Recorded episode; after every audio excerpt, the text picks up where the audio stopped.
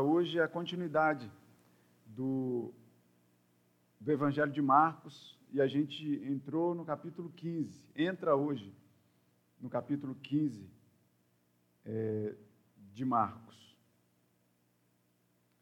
E enquanto o reverendo Vladimir ele estava aqui orando por esse momento, né, me, me veio à cabeça o púlpito, na verdade, a gente subir aqui, na verdade é só mesmo para poder ficar mais visível a vocês. Mas o púlpito mesmo é a palavra do Senhor, né? sempre, sempre.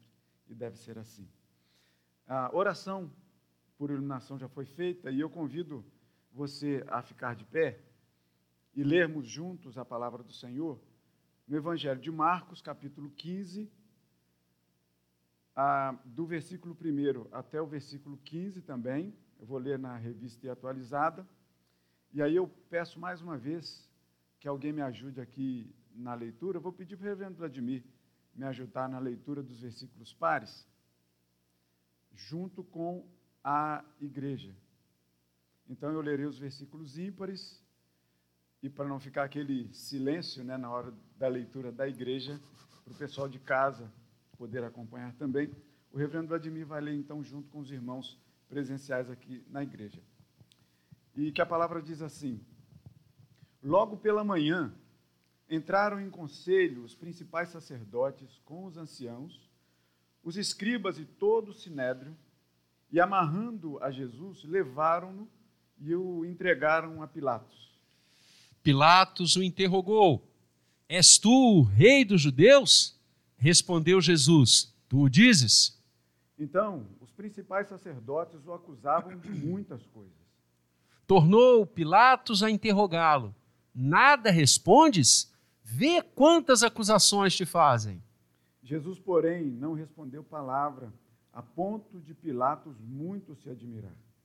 Ora, por ocasião da festa, era costume soltar ao povo um dos presos, qualquer que eles pedissem.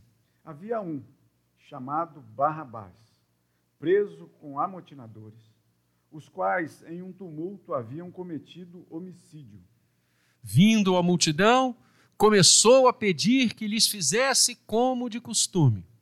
E Pilatos lhes respondeu, dizendo: Quereis que eu vos solte o rei dos judeus? Pois ele bem percebia que, por inveja, os principais sacerdotes lhe o haviam entregado. Mas estes incitaram a multidão no sentido de que lhe soltasse, de preferência, Barrabás. Mas Pilatos lhes perguntou: que farei então deste a quem chamais o rei dos judeus? Eles, porém, clamavam: Crucifica-o. Mas Pilatos lhes disse: Que mal fez ele? E eles gritavam cada vez mais: Crucifica-o. Juntos. Então, então Pilatos, querendo, querendo contentar a multidão, soltou-lhes Barrabás. E após mandar açoitar a Jesus, entregou para ser crucificado. Louvado seja o nome do Senhor. A igreja pode se assentar.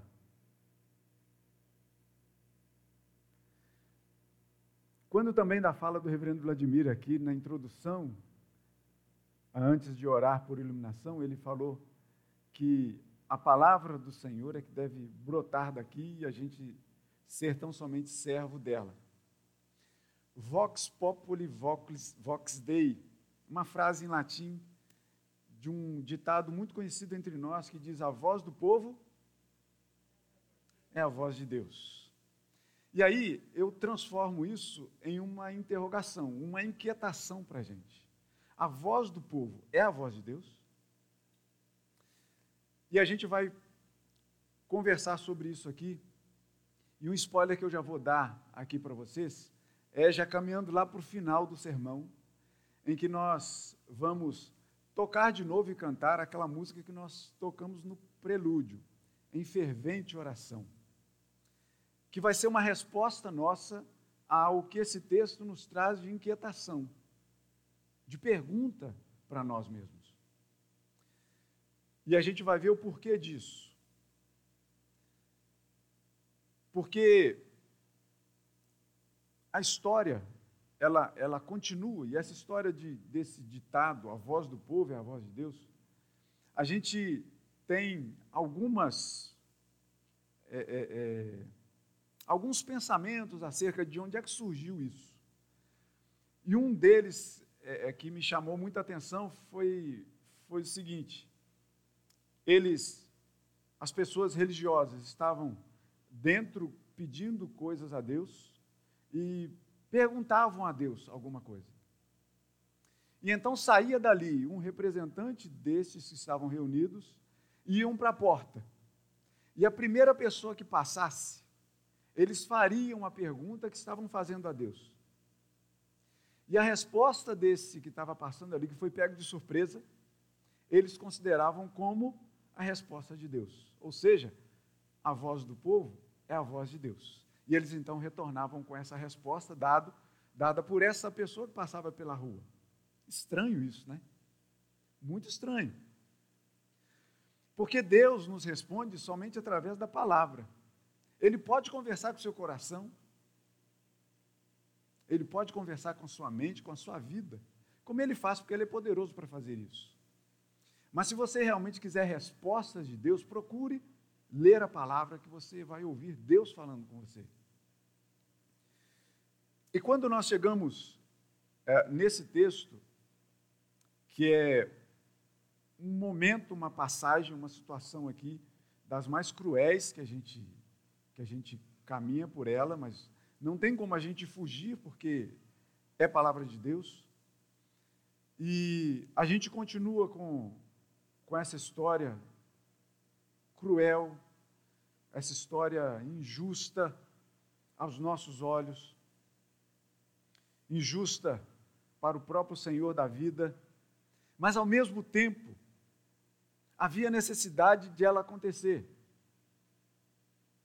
para o nosso bem. É estranho, mais uma vez, dizer isso, mas, mas é a mais pura verdade. Porque Jesus passou pelo que passou e voluntariamente fez isso pelo nosso bem. E os quatro evangelhos, eles, alguns textos nos evangelhos, alguns não são compartilhados com os quatro evangelhos. Mas esses, o do domingo passado e esse, pelo menos, eles são compartilhados ele, o texto é compartilhado com os quatro evangelhos, dada a, a imensa importância e o imenso impacto que isso causou na vida daquele povo e também na nossa. E a gente vai tecer alguns comentários aqui é, dos outros evangelhos também, e não só nesse, que são informações assim preciosíssimas para o nosso entendimento. E o texto começa dizendo que logo pela manhã entraram em conselho os principais sacerdotes com os anciãos, os escribas e todo o sinédrio. E aqui eu pergunto para vocês, irmãos, vocês que elegeram homens de Deus para comporem o conselho da sua igreja, o que, que vocês esperam que saiam de decisões de lá? Decisões acertadas, decisões santas, decisões conversadas, mas tudo debaixo do temor e tremor do Senhor. Aqui a gente vê que este conselho reunido aqui dos principais sacerdotes com os anciãos, os anciãos, os escribas e todo o sinédrio, eles estavam reunidos por uma causa que não os fizeram dormir naquela noite. A gente está aqui tendo, e, e você pode acompanhar, se você não acompanhou ainda, se está chegando agora e, e, e acompanhando esse sermão, você pode perceber nos outros sermões antes desse, que a história de Jesus vem sendo contada e nesta noite, que antecede o, o, descortinar de um novo dia, aqui nesta manhã, deste dia que nós vamos ler nesse capítulo 15,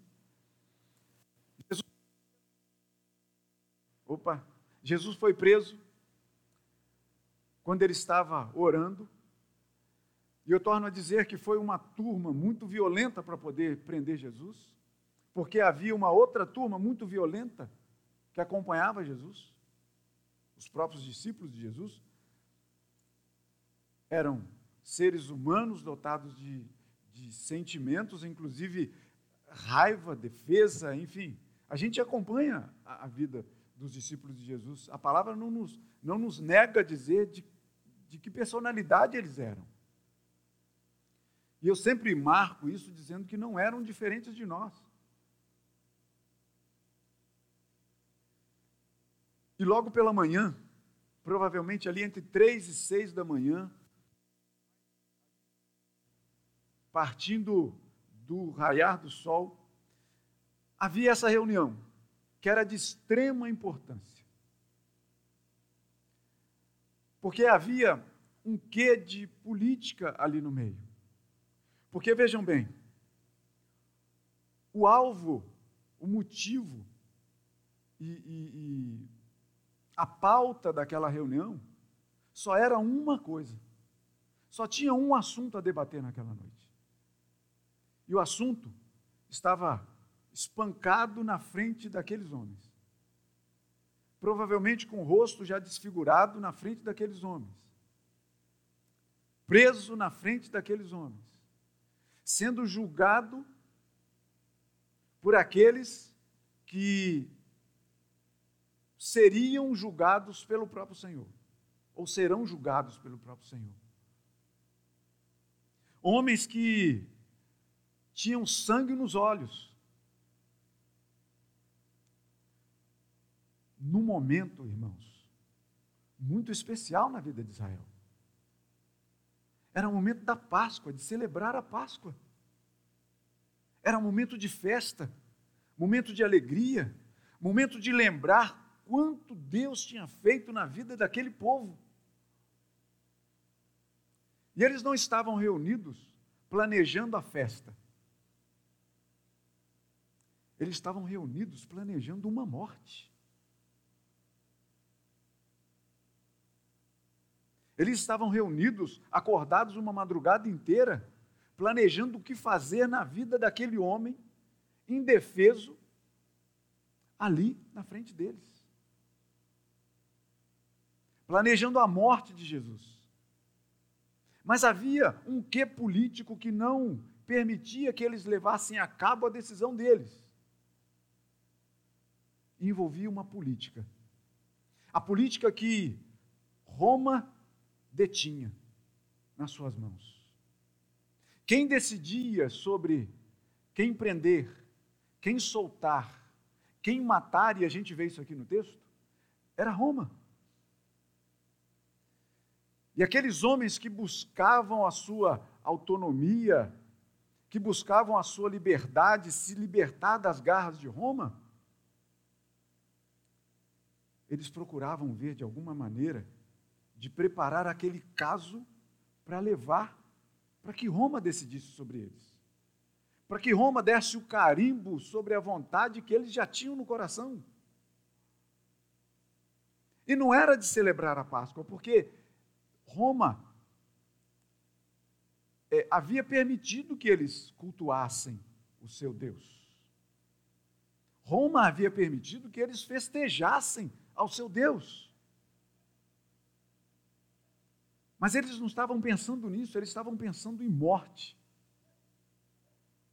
E não era a morte de um cordeiro, que muito bem eles lembravam que eles sacrificaram um cordeiro, um animal, e passaram seu sangue nos umbrais da porta para que seus primogênitos não fossem mortos.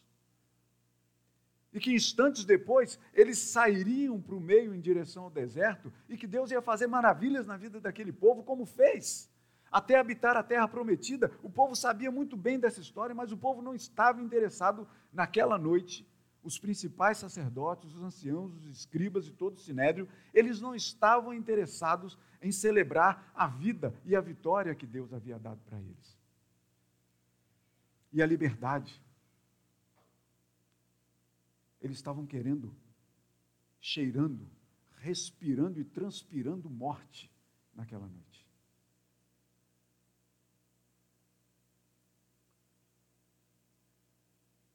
E eles então decidiram levar Jesus a Pilatos.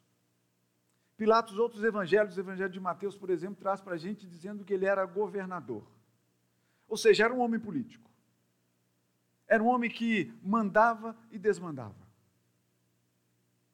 E aí, mandam Jesus preso para Pilatos, amarrando Jesus. E aí você faz conexão com o sermão do domingo passado, quando a gente trouxe pelo Evangelho de João que manietaram Jesus, prenderam Jesus, amarraram as mãos de Jesus, e Jesus então estava passando por aquele lugar onde Pedro estava, lembra?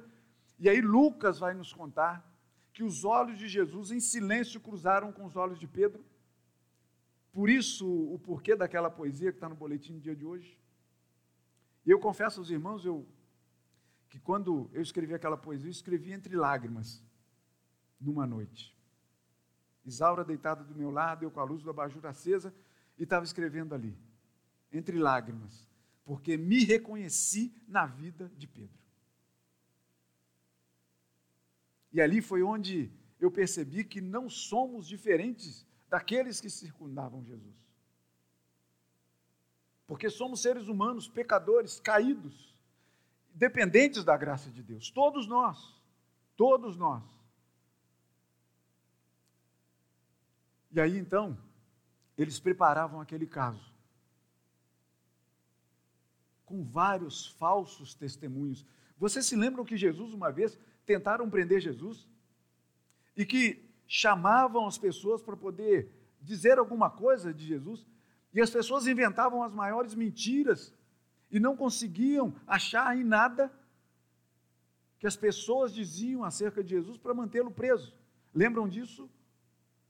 Mas quando Jesus diz ser o filho de Deus, aí eles então acham esse motivo para prender Jesus. E aí então começa esse cenário todo sangrento desse final dos evangelhos. Falsos testemunhos. E eles preparavam esse caso que estava na mão deles para levar a Pilatos com alguns falsos testemunhos. Coisa que Isaías já havia dito. No capítulo 29 de Isaías, dizendo que o povo honrava ao Senhor com os lábios, mas o coração estava longe. E ele ainda vai dizer mais abaixo, dizendo que é, é, é, Jesus dizendo, pegando esse gancho lá em Isaías, no capítulo 15, naquela questão lá dos, dos, de ser acusado dos seus discípulos não lavarem as mãos antes de comer, tal, aquela coisa toda, e Jesus vai dizer assim: olha só, não é o que entra pela boca do homem que contamina, mas é o que sai por ela, porque o que sai por ela está dentro do coração do homem, e o coração do homem é cheio de falsos testemunhos,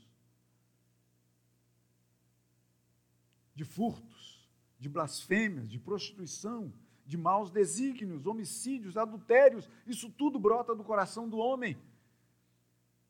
E era isso que brotava do coração daqueles homens, entre aspas, de Deus, sacerdotes, anciãos, escribas, o sinédrio todo reunido. E aí eu fiquei me perguntando, mas por que levar para Pilatos? Justamente por essa questão política porque eles precisavam de uma chancela, eles precisavam de um selo, eles precisavam de uma voz de Roma dizendo: pode matar esse homem. E eles então levaram a Pilatos, porque, por mais que Jesus fosse um, um, um prisioneiro deles, mas eles não podiam tomar decisões sobre os seus próprios prisioneiros. Era Roma quem decidia. Olha a quanto desceu o povo de Deus. O povo de Deus, que deveria ser a autoridade máxima, afinal de contas, era um povo escolhido por Deus para ser chamado como povo dele. E que apesar de tudo isso, apesar de, de Deus ter escolhido isso dessa forma, lá na antiguidade, hoje sabemos que o povo de Deus é composto por todo aquele que crê em Jesus Cristo como seu único Salvador e Redentor. E a gente dá graças ao Senhor por isso na nossa vida. E diante de Pilatos, o governador, o fato de chegar lá e dizer assim: olha, esse homem aqui, Jesus, ele está dizendo que é filho de Deus. Esse fato não era motivo para Pilatos mandar Jesus à morte? Pilatos ia virar para os camaradas e falar assim: e aí? O que, que vocês querem que eu faça? E aí eles engendravam dentro deles, eles, eles trabalhavam dentro deles os falsos testemunhos e chegavam lá para eles e um outro evangelho traz isso para a gente. No evangelho de Lucas. Por isso que eu falei que é importante a gente fazer esses, esses ganchos, né? O Evangelho de Lucas traz uma informação, porque aqui, nesse Evangelho de Marcos, que é contado muito assim rápido, Marcos o primeiro a escrever, a colocar ah, nos pergaminhos, né, essa palavra do Senhor. E aí, aqui está dizendo que levaram até ele com muitas acusações, mas não diziam quais. Mas o Evangelho de Lucas nos traz essa informação no Evangelho de Lucas, capítulo 23. Vai dizer assim: Olha, nós encontramos este homem, Jesus, pervertendo a nossa nação, para que a nossa nação não pagasse o tributo a César. Percebe? E aí vocês vão lembrar comigo que foi mais um teste que fizeram Jesus passar por ele quando chegaram para Jesus dizendo assim: vem cá, é correto pagar tributo a, a César? E o que, que Jesus disse? Jesus, por acaso, diz assim: não, paga não. Imposto para Roma, paga não. Nada disso. Vocês devem colocar todos os seus valores, inclusive os financeiros, para quem? Diante de Deus. É isso que Jesus disse? Não. Jesus diz o seguinte: vem cá, me dá uma moeda dessa aí. E pergunta para os seus acusadores, dizendo assim: que, que imagem é essa que está aqui, de um lado da moeda? E as pessoas olham e falam assim: a imagem de César. E Jesus vai e diz o quê? Então dá, dá a César o que é dele, e dá a Deus o que é de Deus. O Senhor, que é o dono de todo o ouro e toda a prata, vai fazer troco ou troca com a gente por questões de moedas? Como foi dito aqui na hora do dízimo das ofertas, por acaso a gente vai trocar coisas com Deus? A gente vai dar uma moeda e vai receber dez? De forma alguma. A César o que é de César, a Deus o que é de Deus. Mas não. Aqueles acusadores chegaram lá dizendo assim: olha só, esse homem aqui está dizendo para a gente não pagar tributo a César. Eu acho que até Pilatos acho que aqueles homens eram tão infantis em determinados momentos, porque acho que Pilatos não deu nem atenção para isso que eles falaram, sabe? Não deu. Talvez visse a mentira nos olhos daqueles homens.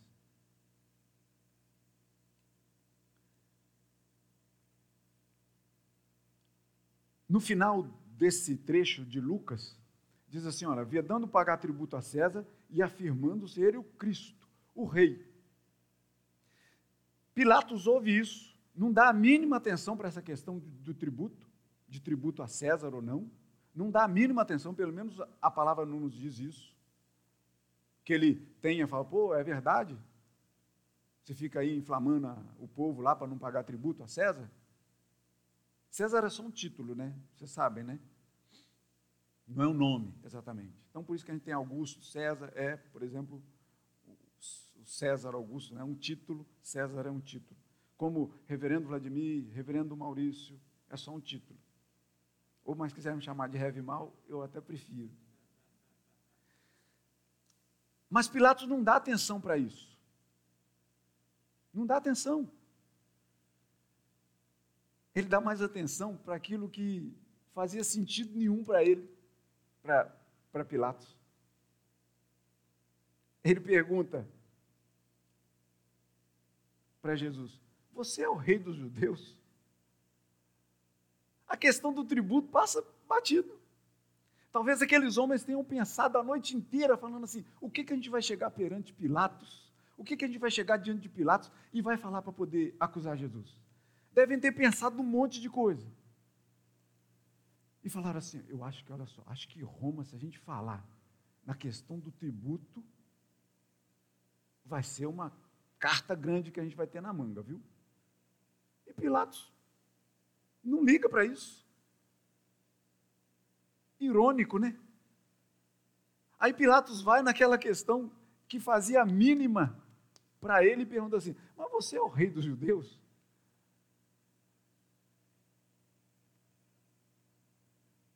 E Jesus, numa das suas pouquíssimas palavras, se resume a dizer assim: Você é quem está dizendo. Jesus não tinha intenção nenhuma de ser rei dos judeus. Jesus não tinha intenção nenhuma de ser rei de uma nação, sabe por quê? Porque ele é rei do universo, gente. Ele é o rei da glória. Ele não é rei de um povinho. Me desculpa, o povo de Israel, que é um povão, diga-te de passagem, um povo adiantado na educação, na saúde, infelizmente está metido num monte de guerra, um monte de, de tempo. Mas é um grande povo. Então me perdoe. Mas Jesus não quer ser, e, e nem é, o rei de uma nação. Ele é o rei do universo. Ele é o rei sobre todas as coisas que existem.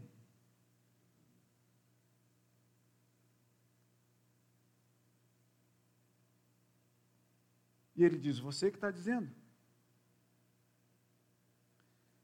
E a gente percebe que Pilatos insiste em dizer, no versículo 4. Porque os principais sacerdotes, no versículo 3, o acusavam de muitas coisas. Então, essa questão do tributo, eu acho que, como Pilatos não deu a mínima atenção para isso, eles começaram a pegar, acho que um monte de coisa, qualquer coisa que viesse à cabeça, eles começaram a dizer. Mas a gente percebe aqui que Pilatos dá a mínima para o que eles estavam dizendo. E o texto vai dizer mais embaixo para a gente que Pilatos sabia da intenção do coração daqueles homens, dos acusadores. A palavra nos diz que Pilatos sabia que era por inveja que aqueles homens estavam entregando. Então Pilatos vai e interroga Jesus, dizendo: faz a ele uma outra pergunta. Você não responde nada? Versículo 4. Olha quantas acusações estão fazendo contra você.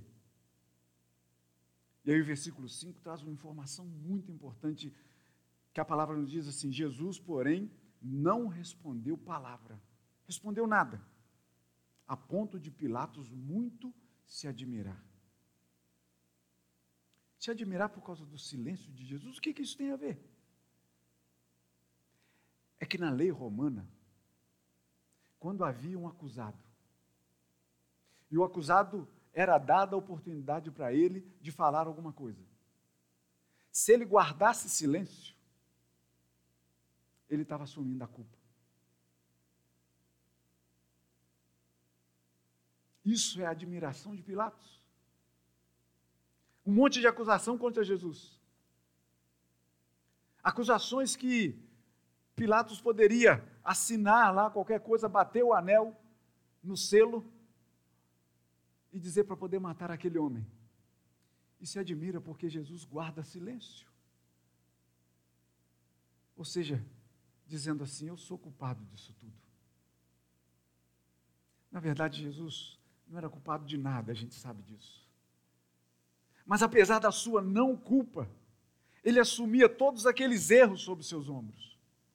E não só aqueles que estavam acusando Jesus, mas ele recebeu os nossos erros sobre seus ombros. Ainda que nós não estivéssemos nascidos ainda naquela época, ele assumiu sobre seus ombros os nossos erros de hoje.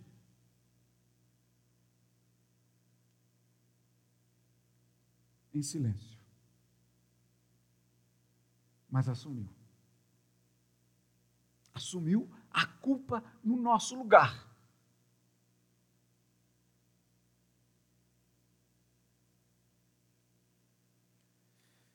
E do versículo 6 em diante, até o, até o versículo 15,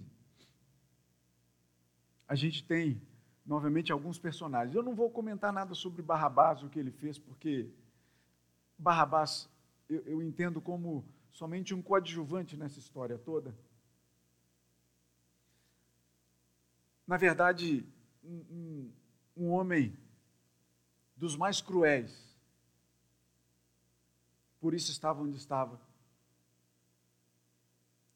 E a única coisa que eu consigo fazer relação é com as saidinhas do Natal, a saidinha no Dia das Mães para aquele, aqueles que de repente foram até presos por ter assassinado a mãe.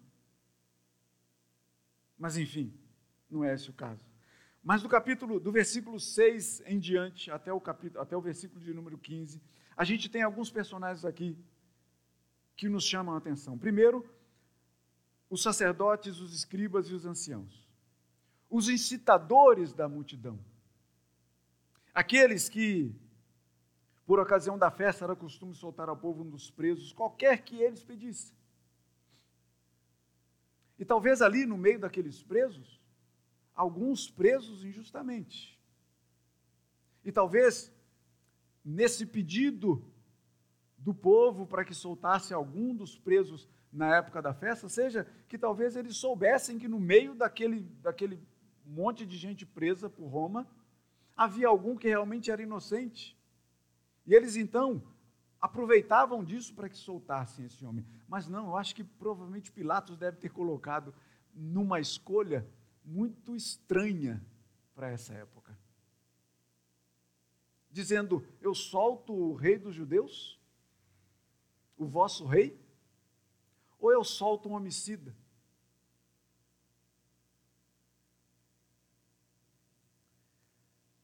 E olha só o que João traz para a gente, meus irmãos, no capítulo 18 de João. Pilatos, então, toma Jesus e leva para o pretório, um lugar mais reservado. Agora vejam bem: os escribas, os anciãos, os sacerdotes, eles não vão atrás para o pretório. E o Evangelho de João nos conta isso de forma interessantíssima. Olha só. Eles levavam muito a sério a questão da Páscoa. Muitíssimo a sério a questão da Páscoa.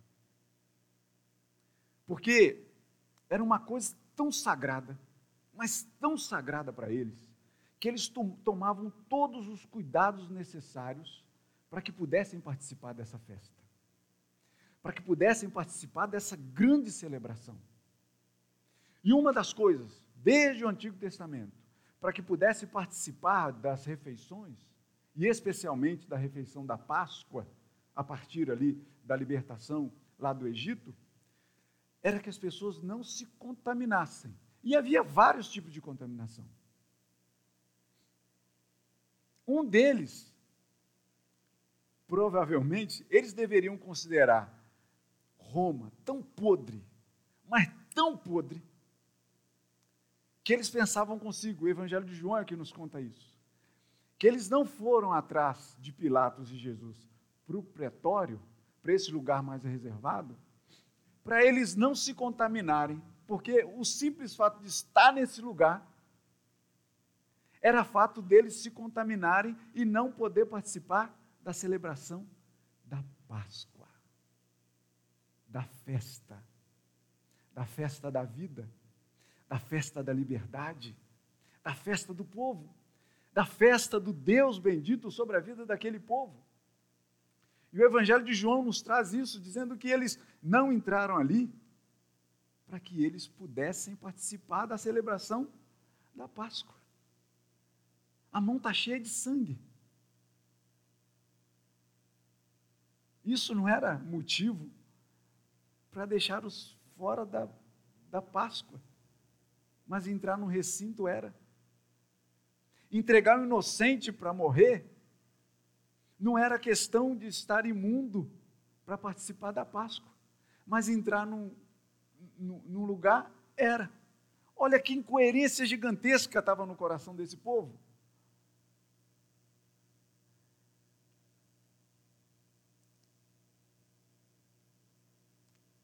E João continua dizendo no capítulo 19, versículo 15, que Pilatos interroga mais um pouco, toca na ferida mais um pouco daquele povo.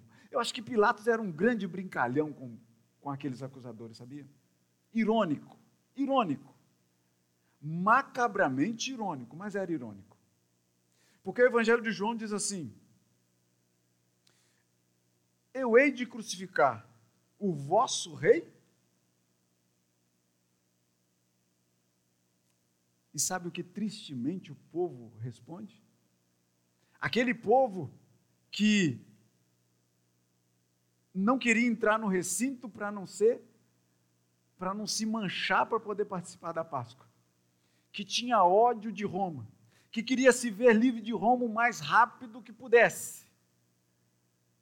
Quando Pilatos então volta com Jesus e diz assim: Eu vou crucificar o vosso rei, o que, que o povo responde?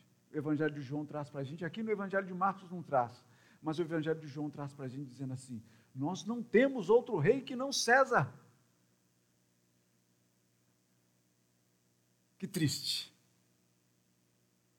Que triste. Que triste.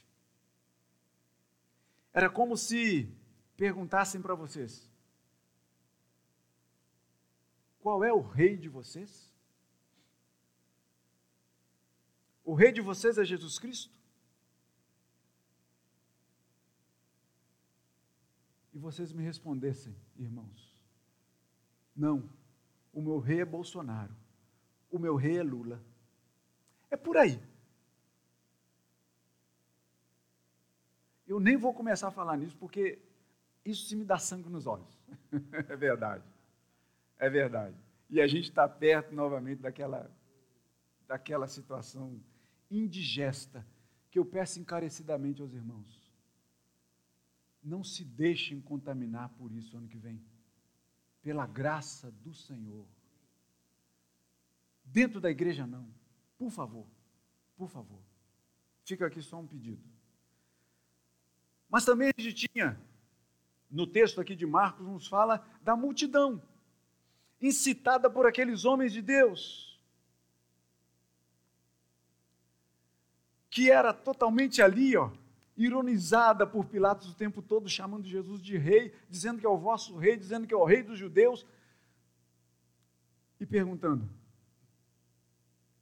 por acaso vocês querem que eu entregue para vocês Jesus, o vosso rei, ou Barrabás?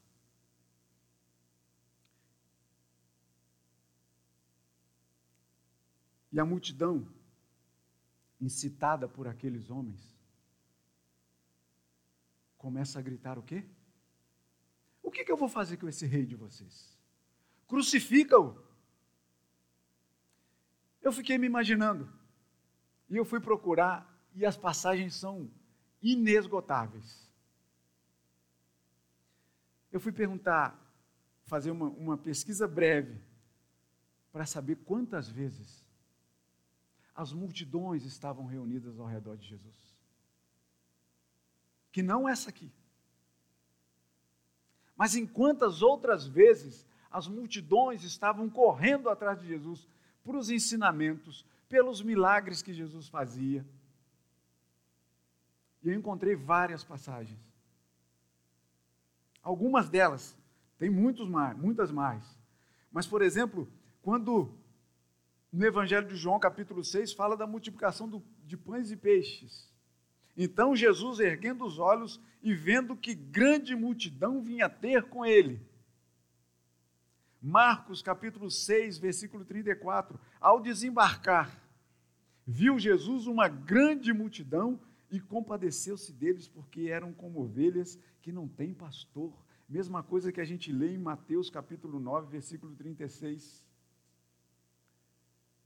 E quando Jesus, então, vendo as multidões que vinham ter com ele para poder aprender dele, capítulo 5 de Mateus, como se subisse no monte, pediu que as multidões se assentassem e começou a ensinar para elas. E teve um sermão aqui passado, eu não me lembro qual, mas que eu fiz questão de frisar que o, o, o texto nos fala que em alguns momentos desses não era a multidão, mas eram as multidões de tanta gente que era. E eu fiquei com uma outra pergunta inquietante aqui dentro de mim, pensando: quantas pessoas, no meio dessa multidão incitada, também não estava na mesma multidão ouvindo os ensinamentos de Jesus. Porque nem todos aqueles que estavam ali aprendendo de Jesus saíam dali com Jesus dentro do coração. Nem todos. Por isso é que a palavra mesmo nos diz que nem todo que diz Senhor, Senhor entrará no reino dos céus.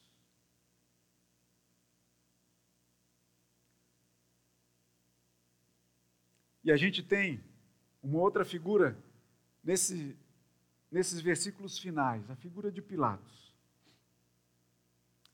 Quando a gente lê, a gente não fica assim com uma, uma aparência, com uma noção de que Pilatos estava querendo ver Jesus livre. A gente fica. A gente lê e fica pensando assim: caramba, cara, Pilatos está doido para liberar Jesus, mas não libera. Mas é só aparência. É só aparência. É só você ver na história da, da famosíssima e potente cidade de Roma o que eles faziam com cristãos nas suas festas, por exemplo. Que para iluminar as festas, eles prendiam os, os cristãos num toco encharcavam provavelmente ali de alguma de, de, algum líquido, de alguma borra, não sei o que, tipo um, um, negócio de petróleo, sei lá o que, que era, de, de, de vegetação, não sei. Mas punha lá para eles poderem servir de iluminação para as festas de Roma. É só a gente pensar o que eles faziam com os cristãos dentro da arena, para que o povo todo assistisse, as multidões assistissem, aqueles que não negavam ser filhos de Cristo Jesus, servos do Senhor Jesus, sendo atacados e dilacerados e rasgados pelas feras, pelos leões. Enquanto isso, Pilatos e todos os governadores de Roma para ter o povo aqui, fazia o quê? Panis et circenses, pão e circo. Dava ali um pedaço de pão, diversão e estava tudo certo.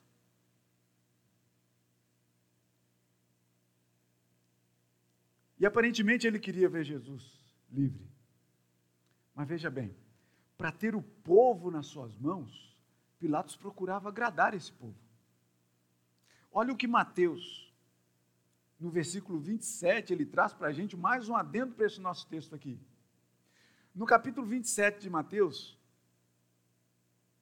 no versículo 19 e 24, a gente tem uma outra personagem que figura no meio dessa história, que é a mulher de Pilatos, que manda dizer a Pilatos o seguinte: Olha só, eu tive um sonho terrível essa noite. Eu sonhei com esse justo. Falando de Jesus. Eu sonhei com esse justo. E não foi um sonho, foi um pesadelo, porque me inquietou tanto. Não suje as suas mãos com esse justo.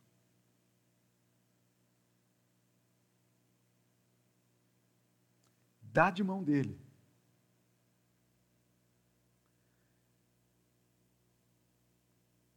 Não te envolvas com esse justo. Pilatos vai e naquele símbolo maldito, ele pega uma bacia e lava as suas mãos e diz assim: Olha, eu estou te entregando para vocês resolverem o que vocês querem fazer dele. mas desse justo eu lavo as minhas mãos. Percebem outro ditado popular que a gente tem aqui?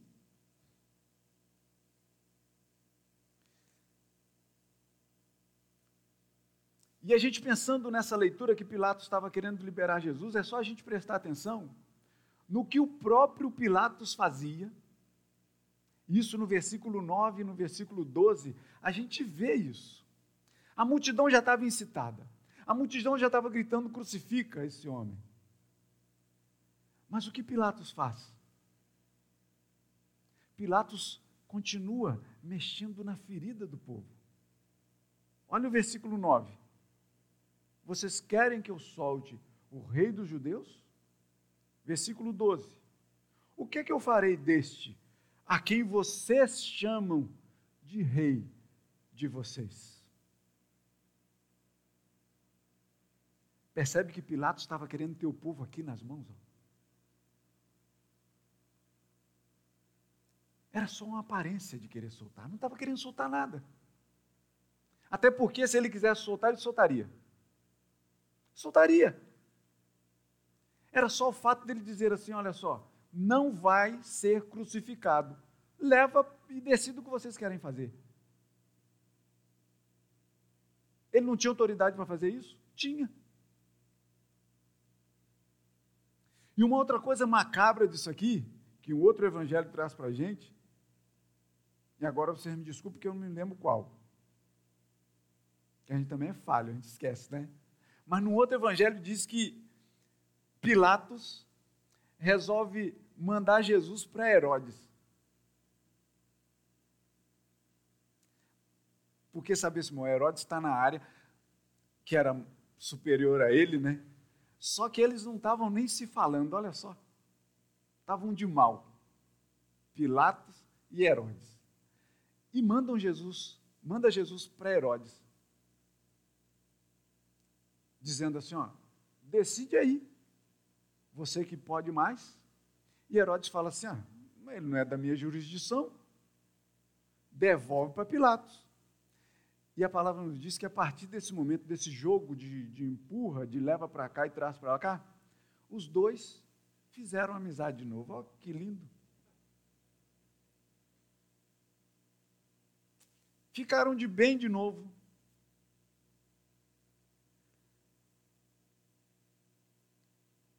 Quer que eu entregue?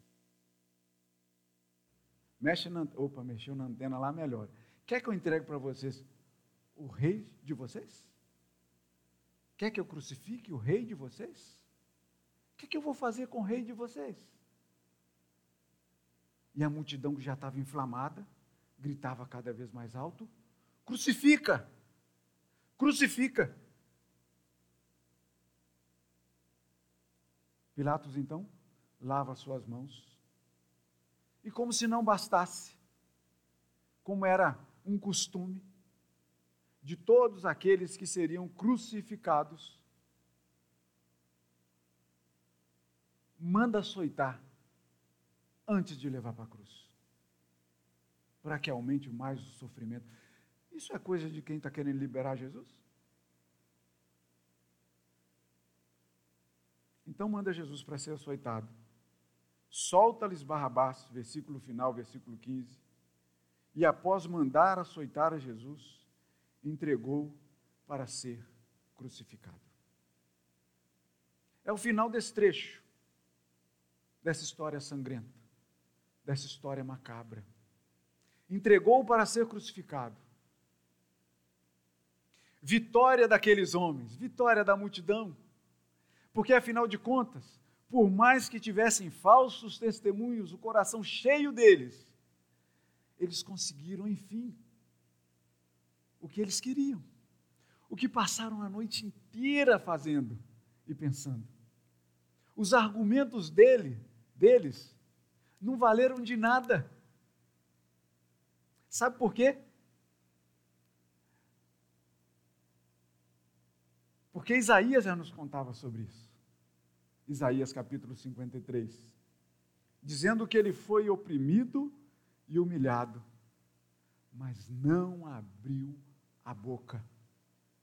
Como o cordeiro foi levado ao matadouro, e como ovelha muda perante os seus sociadores, ele não abriu a boca.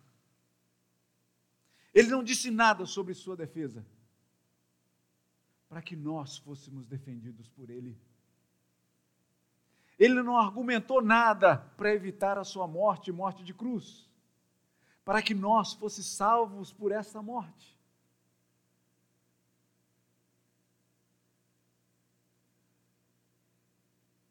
E por fim, os últimos personagens dessa história somos nós. Que resposta nós daremos ao sacrifício de Jesus por nós? Que resposta nós daremos àquela morte cruel na cruz? Por mim e por você. Que resposta nós daremos a isso? Quando tudo de nós estiver diante do Senhor, essa é a nossa melhor resposta.